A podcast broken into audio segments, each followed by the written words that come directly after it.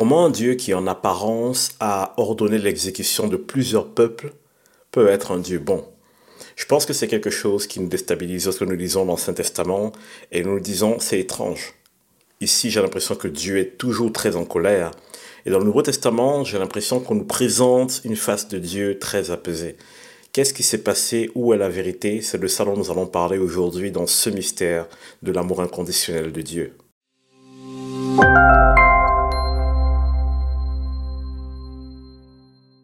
Je vous remercie pour tous vos messages et pour toutes vos interactions sur les épisodes précédents. C'est vraiment très agréable d'échanger avec vous, d'écouter d'autres points de vue, de pouvoir grandir ensemble afin que le royaume de Dieu soit manifesté.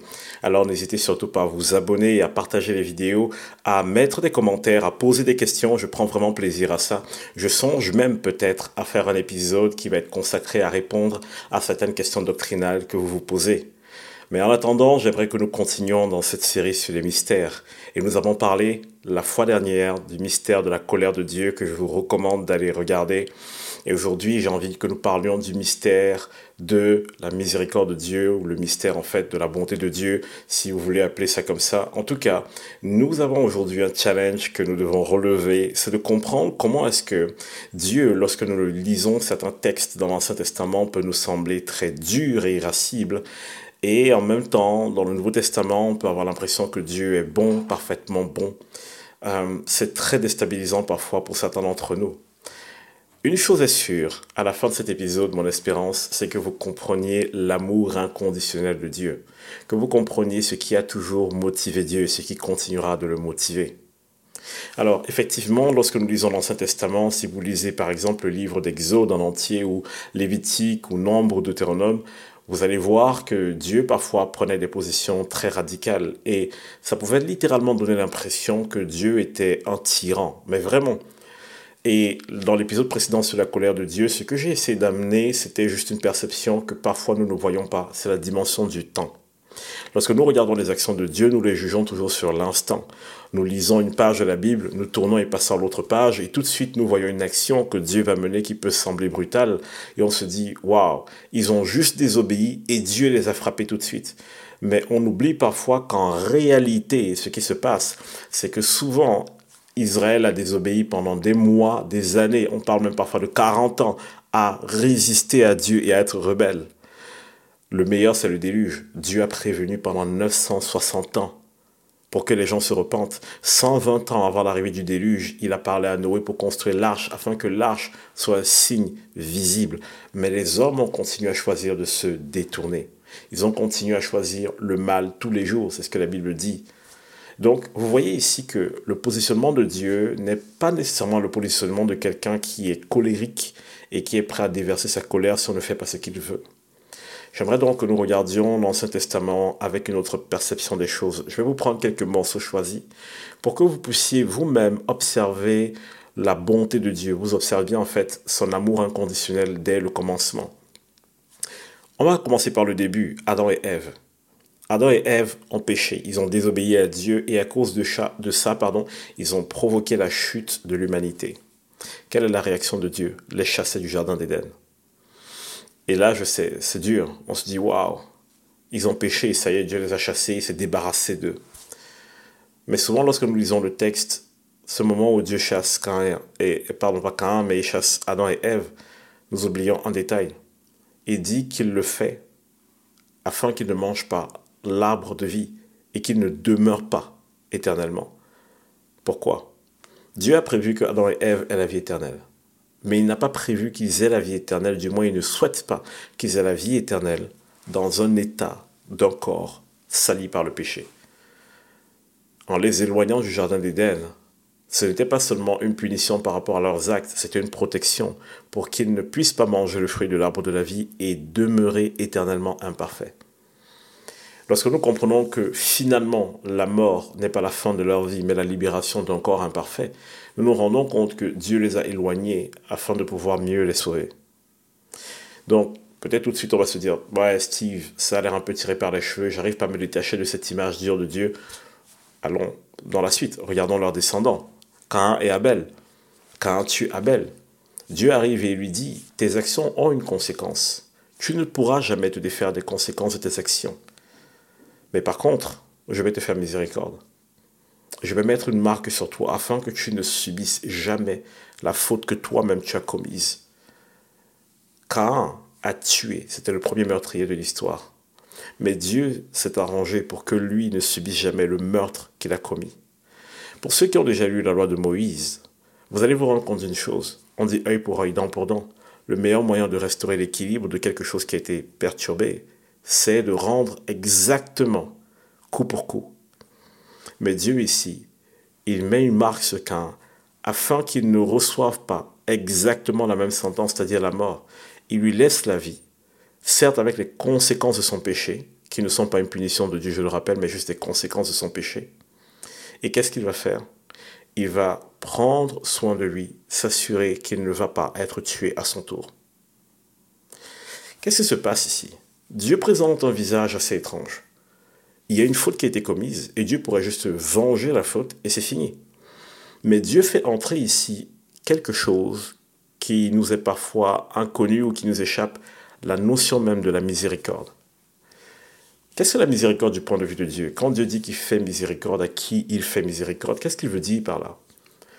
Ce que Dieu veut dire par là, c'est je choisis de ne pas retenir la faute de certaines personnes. C'est ça la miséricorde. La miséricorde ne veut pas dire que ta faute est effacée. La miséricorde veut dire que ta faute est présente. Mais Dieu choisit de ne pas réclamer la sentence de cette faute-là. Le problème, c'est que quelqu'un à qui vous faites miséricorde, s'il continue encore et encore et encore, qu'est-ce que vous faites? Au bout d'un moment, vous lui dites, écoute, ça suffit, tu abuses de ma patience. C'est ce qu'on fait avec nos enfants. On leur confie des choses, et la première fois qu'ils se trompent, on est miséricordieux avec eux. Une fois, deux fois, trois fois, et un jour, on amène une sentence, pas dans le but de les détruire. S'il vous plaît, ne battez pas vos enfants, ne cassez pas leurs bras, c'est pas ça le but. On n'est pas là pour les insulter, les rabaisser, non. Mais on amène quelque chose qui va faire en sorte qu'ils ouvrent les yeux et se rendent compte de l'erreur dans laquelle ils sont. Donc c'est tellement intéressant de comprendre que la miséricorde n'ôte pas le péché. La miséricorde permet juste d'avoir une seconde chance, de reprendre à nouveau. Et c'est ce que Dieu ne va pas arrêter de faire dans tout l'Ancien Testament, donner une seconde chance à l'humanité. Si on continue encore plus loin dans l'histoire avec le temps de Noé, où Dieu a envoyé le déluge, il aurait pu se dire, ok, j'en ai fini avec l'humanité. Mais qu'est-ce qu'il fait? Il garde huit personnes et il dit, je vais donner une autre chance à l'humanité. Encore. Et on peut continuer à avancer plus loin. Il y a tellement de choses dans la Bible qui finalement nous montrent que Dieu était rempli de bonté. Mais il y a une chose sur laquelle j'aimerais vraiment vous amener à avoir une autre perspective. Les maintes fois où Israël s'est retrouvé en captivité. Lorsque je lisais ma Bible, je me suis dit, mais c'est très étonnant que ce Dieu qui est bon ait tant de fois livré Israël en captivité. Il y a eu le cas avec les Babyloniens, il y a eu le cas avec les Perses. Israël s'est retrouvé généralement captif. Mais je vais vous dire une chose. Si vous regardez attentivement chaque fois où Israël a été captif d'un autre peuple, vous allez vous rendre compte qu'il y avait un lien étroit entre leur captivité et leur désobéissance à Dieu. Il y avait un lien étroit. Donc tout le monde voit juste que Dieu les a livrés en captivité, mais tout le monde ne se rend pas compte que, étrangement, ils ont été captifs seulement quand ils ont désobéi à la parole de Dieu, seulement quand ils se sont détournés de Dieu, ils sont allés vers des idoles, vers d'autres dieux. C'est peut-être le cas de certains d'entre nous, d'ailleurs, qui luttons avec des choses dans notre vie. Ce ne sont pas tous ceux qui souffrent qui ont offensé Dieu. Non, ce serait trop réducteur de dire ça. Mais parfois, notre souffrance est due à la porte que nous avons ouverte dans la désobéissance. Et chaque fois, Dieu leur a fait miséricorde. C'est-à-dire, chaque fois, Dieu est allé les chercher de la captivité et les a ramenés. Alors, pourquoi parfois Dieu a laissé qu'Israël se retrouve en captivité? Regardez attentivement ce qui se passe. Je reprends l'exemple d'un enfant. Cet exemple, d'ailleurs, est très bien illustré dans les livres de Colossiens et de Galates. Je reprends l'exemple d'un enfant. Un enfant, vous lui donnez des choses et vous essayez de lui faire confiance. Et lorsque vous êtes absent, il choisit de faire ce qu'il veut l'enfant choisit soit d'obéir aux règles, soit de ne pas obéir aux règles. Si vous laissez un enfant de 12 ans à la maison et que chaque fois que vous venez à la maison sans dessus-dessous, qu'est-ce que vous faites la prochaine fois que vous sortez? Vous amenez une nounou. Vous amenez quelqu'un qui va être là pour veiller sur l'enfant. Vous lui amenez un tuteur. À chaque fois que Dieu a laissé que d'autres peuples prennent l'ascendant sur Israël, c'est parce que Israël n'était pas capable de prendre soin d'eux-mêmes. Et Dieu a amené un autre peuple pour les soumettre L'objectif de Dieu, et s'il vous plaît, lisez bien ces passages avec attention et écoutez Dieu se défendre parfois dans la Bible. L'objectif de Dieu n'a jamais été de détruire son peuple pour le plaisir. Son objectif, ça a été, si vous n'êtes pas capable de prendre soin de vous-même, je vais laisser d'autres peuples qui, eux, savent prendre soin des ressources que je leur ai données, dominer sur vous. Je vais laisser des tuteurs dominer sur vous jusqu'à ce que vienne un homme qui va pouvoir s'occuper de vous. Et c'est pourquoi quand vous lisez la Bible, vous tombez sur le livre des juges et vous voyez ce qui se passe concrètement dans les livres des juges, vous voyez que Dieu a régulièrement levé des personnes pour sortir Israël de captivité. Lorsqu'il n'y avait pas de juge en Israël et que Israël faisait n'importe quoi, il se retrouvait en captivité jusqu'à ce que Dieu lève un juge, forme une personne, dépose son esprit sur quelqu'un pour que la personne puisse les sortir de là et qu'il puisse continuer dans la vérité. Sauf que régulièrement, qu'est-ce qu'il faisait? Dieu les sortait des problèmes et il continuait à se détourner de Dieu et aller vers d'autres dieux.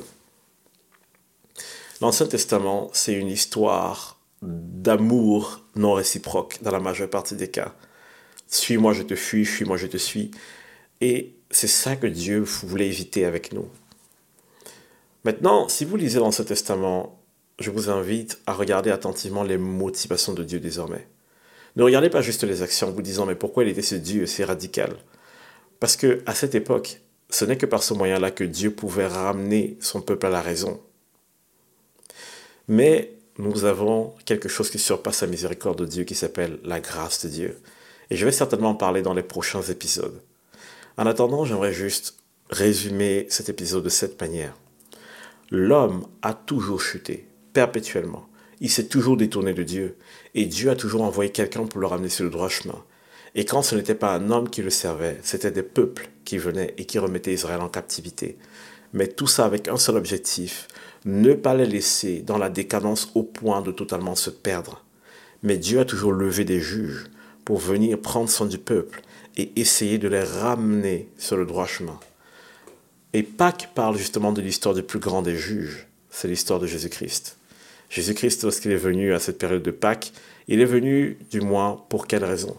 Pour exécuter la justice de Dieu. Mais vous savez, pour vous qui connaissez la Bible et qui connaissez l'histoire de Christ, que Jésus n'a pas exécuté cette justice en détruisant l'humanité, mais en échangeant sa place avec l'humanité. On est passé à un nouveau niveau de gloire. On est passé de la miséricorde à la grâce. Nous allons parler de la grâce dans les prochains épisodes, mais l'épisode, euh, suivant, pardon, c'est le mystère du rachat des péchés. Donc je vous invite à vous abonner, je vous invite à mettre, à, coucher la cloche de notification, pardon, et juste vous attendre au prochain épisode parce que vous allez comprendre la différence entre la justice, la miséricorde et la grâce. Et vous allez voir à quel point la grâce vient changer tout. Et la grâce était le plan de départ de Dieu.